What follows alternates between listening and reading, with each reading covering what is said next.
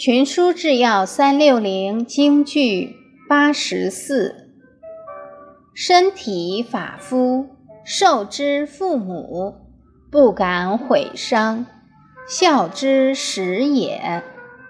立身行道，扬名于后世，以显父母，孝之终也。夫孝始于事亲。忠于事君，忠于立身。卷九《孝经》白话解释：人的身躯、四肢、毛发、皮肤都是父母给予的，应当谨慎爱护，不敢毁损伤害。这是实行孝道的开始。